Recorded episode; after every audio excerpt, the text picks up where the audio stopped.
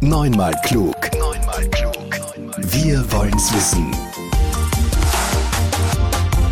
Die FH Campus Wien beleuchtet mit Expertinnen und Experten sowie Forschenden Themen von heute für morgen.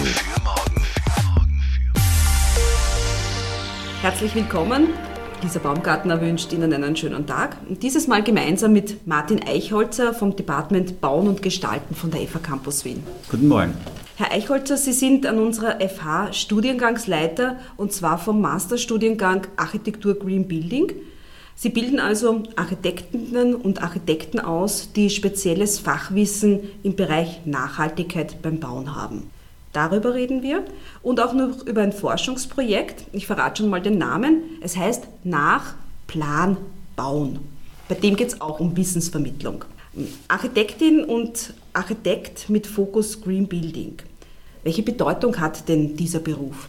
Ja, meiner Meinung nach eine relativ große. Wir bewegen sehr viel äh, Massen äh, im Bauwesen und wir bewegen auch äh, Menschen. Das heißt, wir haben einen Einfluss auf ihre sozialen Verhältnisse durch das Bauen.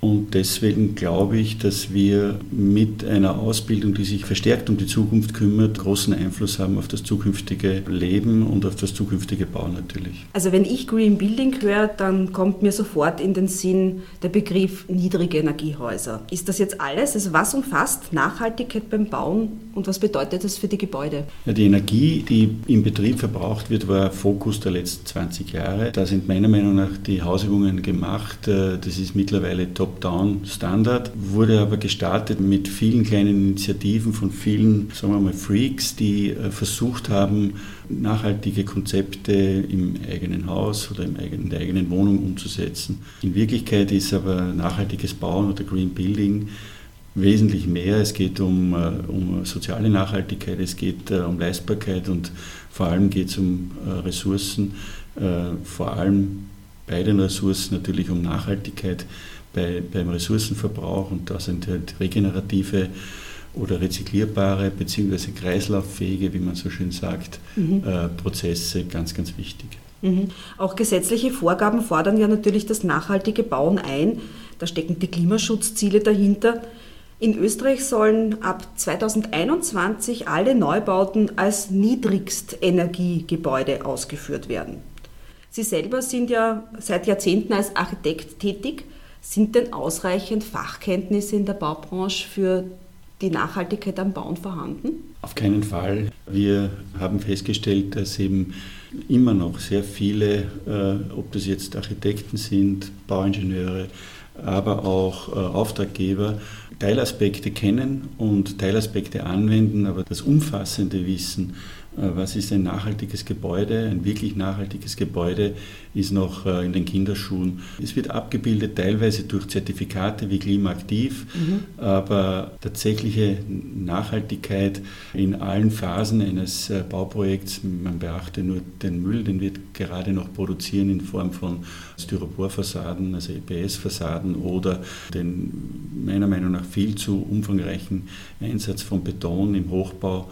Da erkennt man, dass einfach noch kein Bewusstsein da ist. Sie und Ihr Forschungsteam vom Studiengang Architektur Green Building setzen also an genau diesen Punkt an, nämlich nach Plan bauen soll Wissenslücken aufdecken und diese schließen.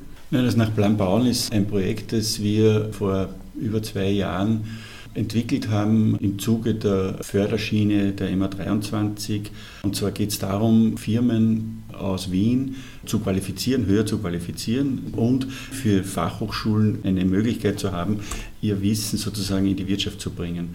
Unsere Idee war, eigentlich eine Bottom-up-Strategie. Das heißt, wir versuchen jetzt mit diesem Projekt Bauingenieure, Architektinnen, aber auch Leute, die nicht in der Planungsphase so stark involviert sind, zu qualifizieren. Das heißt, wir entwickeln ein Curriculum, das für postgraduale Ausbildung, aber auch Kurse für zum Beispiel Entwickler Immobilienentwickler oder für andere Entscheider interessant ist, äh, in dieser Materie weiterzukommen. Das heißt, nachhaltiges Bauen sollte da vermittelt werden in Kursen. Mhm. Das Ziel, das wir anstreben, ist möglicherweise auch eine Art äh, Masterstudiengang zu kreieren, der sich ganz speziell als Ergänzung sieht zum klassischen Architekturstudium. Das heißt ein Komplementär sozusagen, was Nachhaltigkeit betrifft. Also noch weitergehender als unser Masterstudiengang, den wir sowieso schon haben, den ich leite.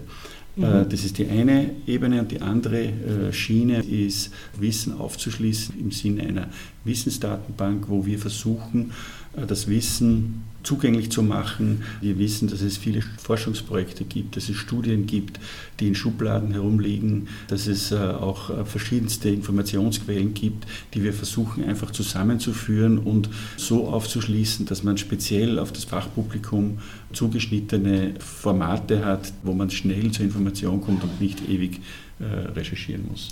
Das heißt, ich kann mir diese Wissensdatenbank als Plattform vorstellen, wo jeder darauf Zugriff hat? Genau.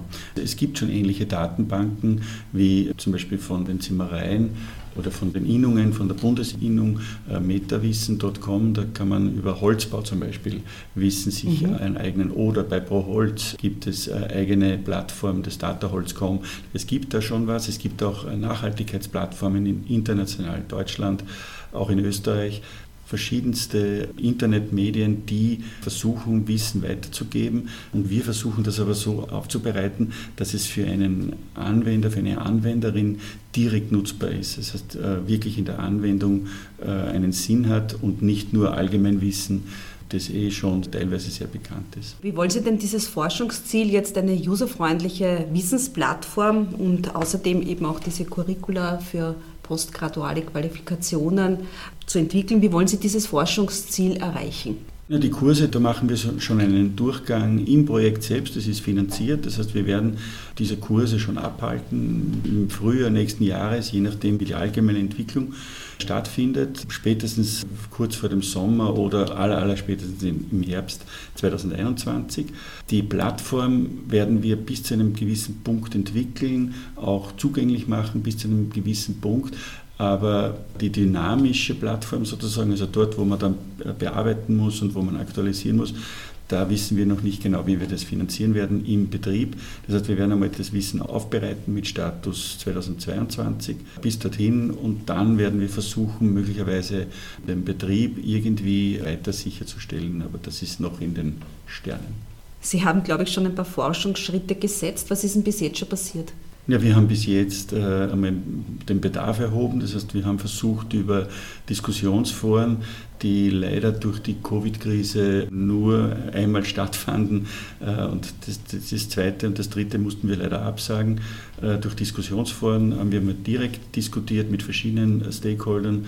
Wir haben dann eine Umfrage gemacht, direkt Interviews gemacht, äh, Diplomarbeiten haben wir vergeben, wo auch die Studierenden äh, Informationen eingehalten haben. Das heißt, wir haben uns sehr vielseitig aufgestellt und verschiedene Medien genutzt, sozusagen zur Information zu kommen. Und das haben wir jetzt zusammengefasst und versuchen jetzt gerade diese Erkenntnisse in das Curriculum einzuarbeiten. Das momentan ist sozusagen die Hauptarbeit äh, des äh, Entwickeln des Curriculums und im Hintergrund erst das Sammeln von Informationen für die Wissensdrehscheibe. Können wir schon von Zwischenergebnissen erfahren? Ja, Zwischenergebnis gibt es bei den Bedarfen.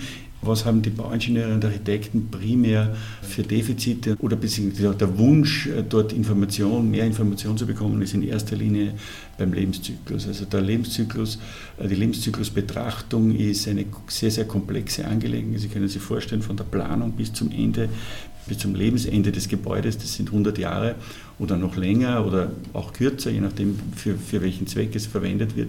Es ist natürlich eine, eine sehr lange Spanne und äh, es ist ein sehr komplexes Feld, das schwer, schwer, schwer nachzuvollziehen ist. Also da muss man sich vertiefen und wir wollen das sozusagen auch aufbereiten, äh, um es äh, leichter zugänglich zu machen und die Erkenntnisse daraus in den Frühphasen der Planungen zu implementieren, weil das ist das Um und Auf. Ich glaube, wenn ich an eine Bauplanung denke, da sind ja sehr viele Leute involviert. Politische Entscheidungsträger zum Beispiel, sind auch diese Zielgruppe für Ihr Forschungsprojekt? Die politischen Entscheidungsträger vielleicht etwas weniger als die äh, Entscheidungsträger in Verwaltungen.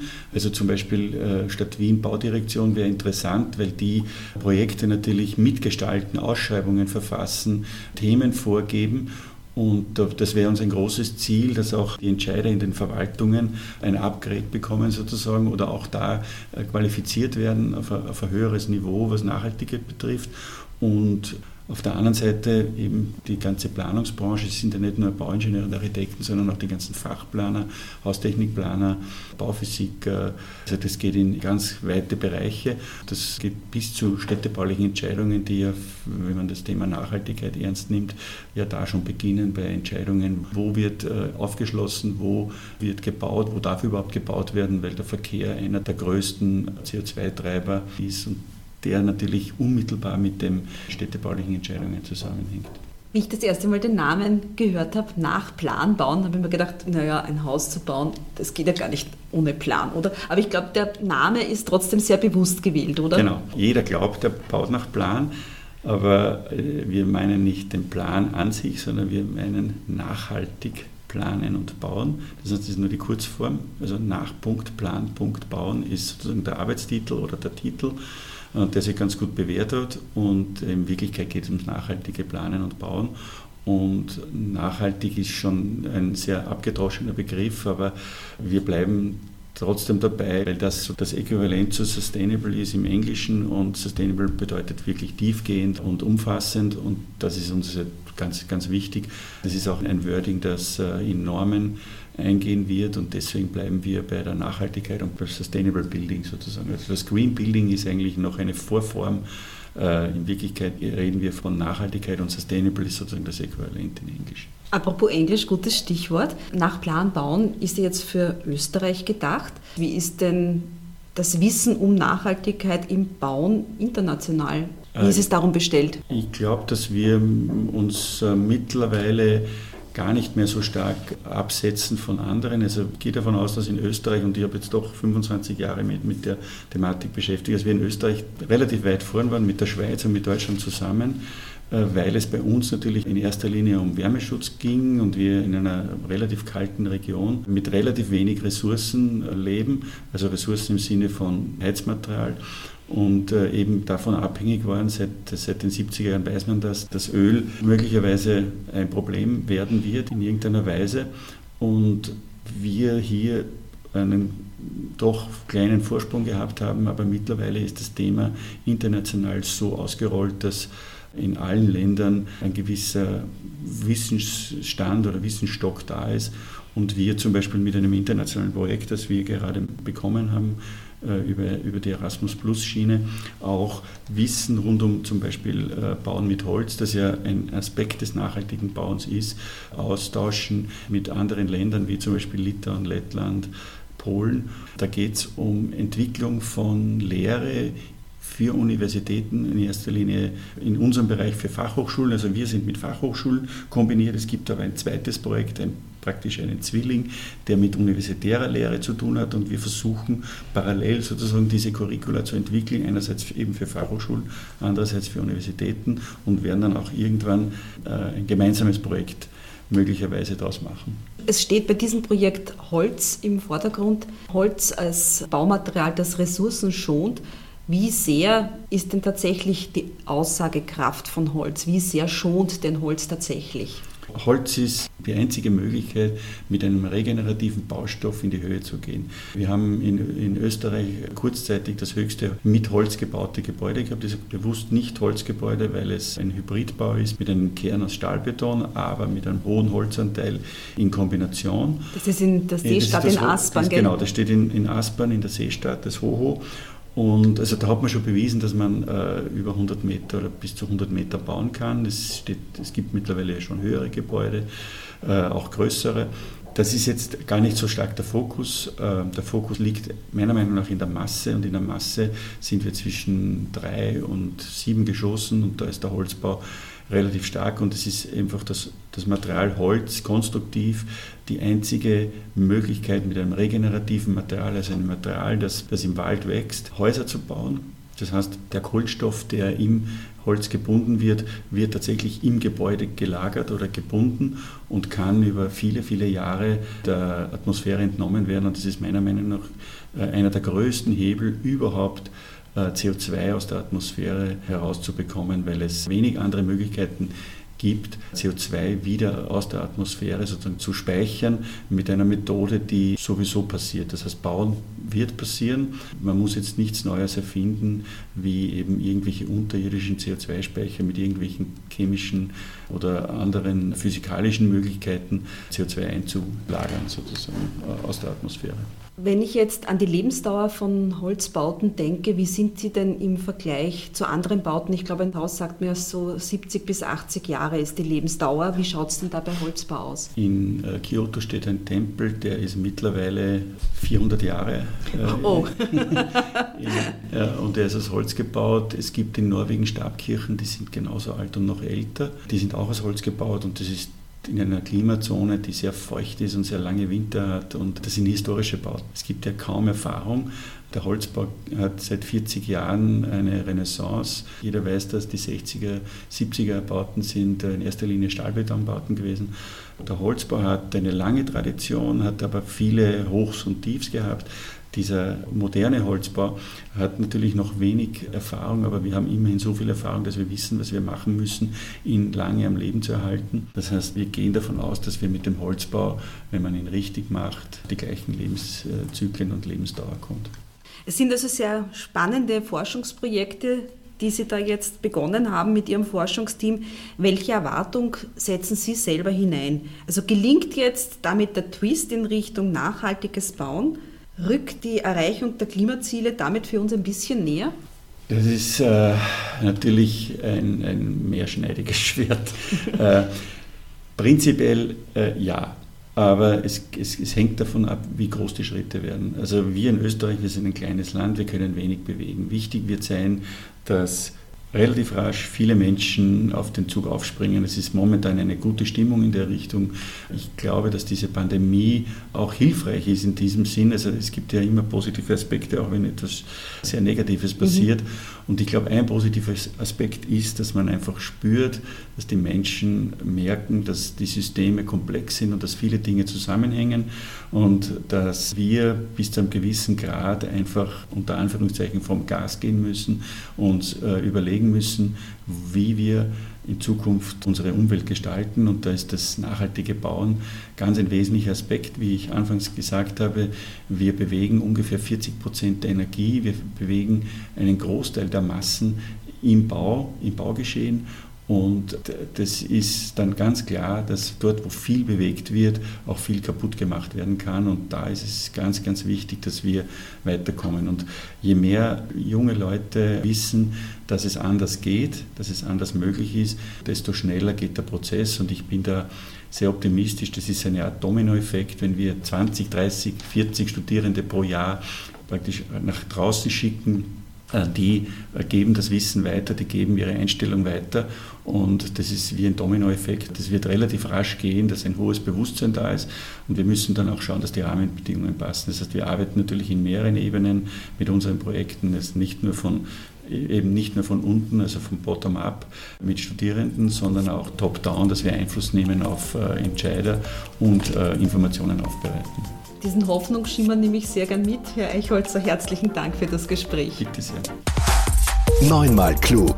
Der Podcast der FH Campus Wien über Wissenschaft und Wissen für die Zukunft. Für die Zukunft.